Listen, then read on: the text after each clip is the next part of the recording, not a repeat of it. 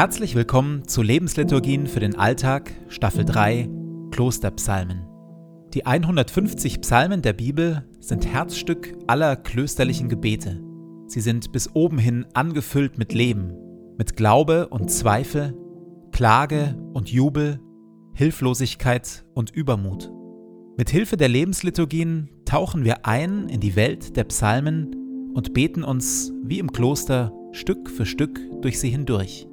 Jede Lebensliturgie beginnt und endet mit Gebeten, die immer gleich bleiben. Psalmtext und Impulse in der Mitte wechseln. Am intensivsten wirken die Lebensliturgien, wenn sie in Ruhe angehört werden. Und jetzt viel Freude damit.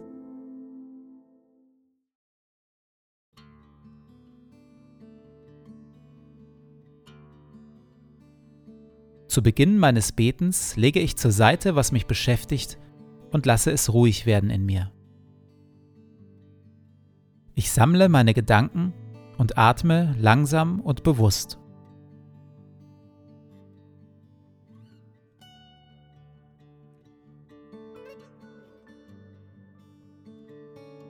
Herr, du bist hier, jetzt. Du schaust mich liebevoll an.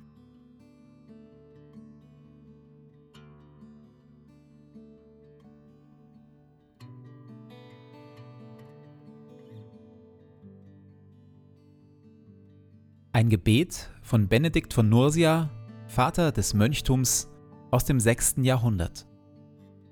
Verleih mir, gütiger und heiliger Vater in deiner Huld, einen Verstand, der dich versteht, einen Sinn, der dich wahrnimmt, einen Eifer, der dich sucht,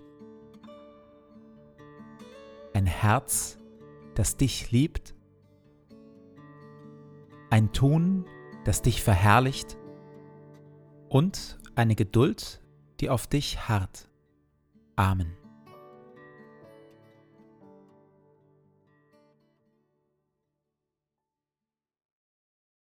Aus Psalm 1 Der Auftakt Wohl dem, der nicht wandelt im Rat der Gottlosen, noch tritt auf den Weg der Sünder, noch sitzt, wo die Spötter sitzen, sondern hat Lust am Gesetz des Herrn und sinnt über seinem Gesetz Tag und Nacht.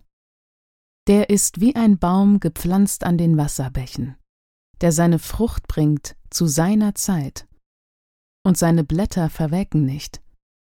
Und was er macht, das gerät wohl.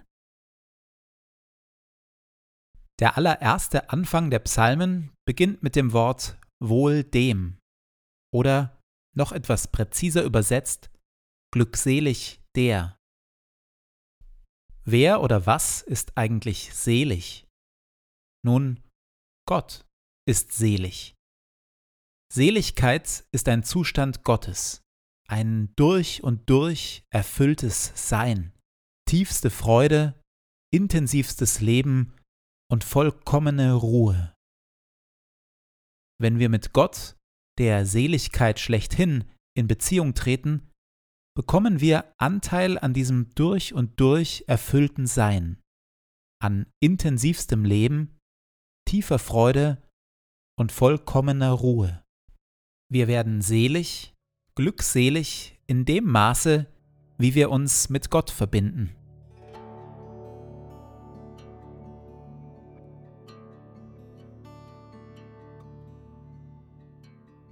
Kenne ich solche Momente von Seligkeit? Habe ich Gott schon einmal als mein Glück erlebt?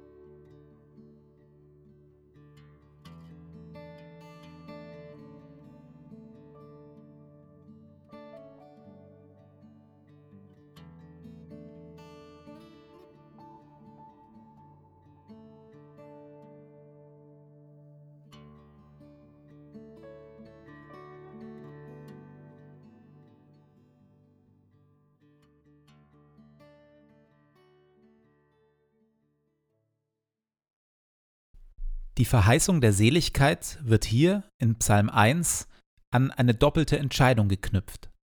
Heute schauen wir uns die erste dafür notwendige Entscheidung an.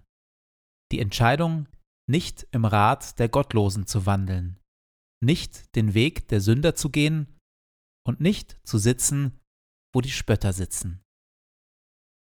Gottlose leben, als ob es Gott nicht gibt. Sie sind ihr eigener Herr und entscheiden auf eigene Faust, was sie für gut oder für schlecht halten. Sünder tun, was gegen Gottes Herz ist. Sie leben gegen Gottes gute Vorstellungen von Leben an. Und während Gottlose und Sünder einen Weg der Tat gehen, sitzen die Spötter. Sie sind Zuschauer. Zuschauer mit zynischen Herzen, die alles Schöne und Gute zur Illusion erklären. Sie spotten vom Rand des Lebens aus über alle Versuche, aufrichtig und liebevoll zu leben, und freuen sich kühl, wenn solche Versuche scheitern. Wohl dem, der nicht wandelt im Rat der Gottlosen, noch tritt auf den Weg der Sünder, noch sitzt, wo die Spötter sitzen.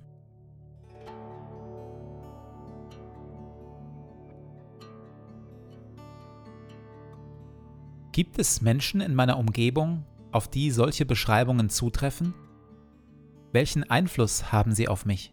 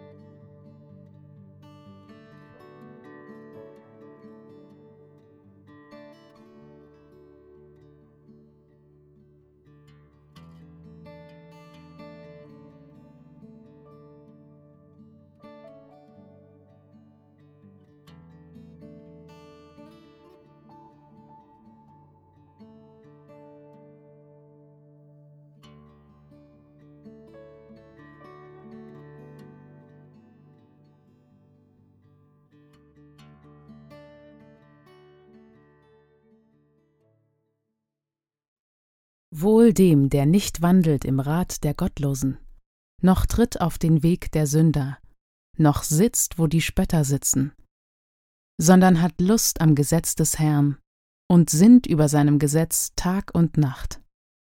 Der ist wie ein Baum gepflanzt an den Wasserbächen, der seine Frucht bringt zu seiner Zeit, und seine Blätter verwelken nicht.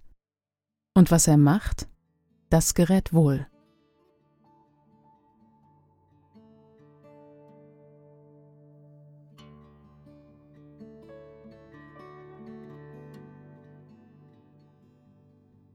So lade ich dich, Gott, nun ein, den Tag, der vor mir liegt, zu gestalten.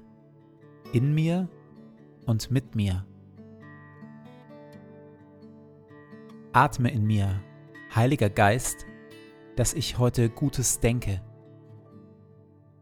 Wirke in mir, Heiliger Geist, dass ich heute Gutes fühle.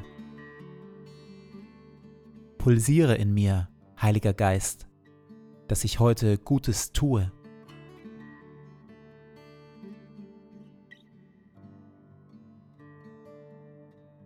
Dir gebe ich meinen Tag und mein Leben. Erfülle mich mit deiner Kraft und mit deiner Liebe, heute und an allen Tagen. Amen.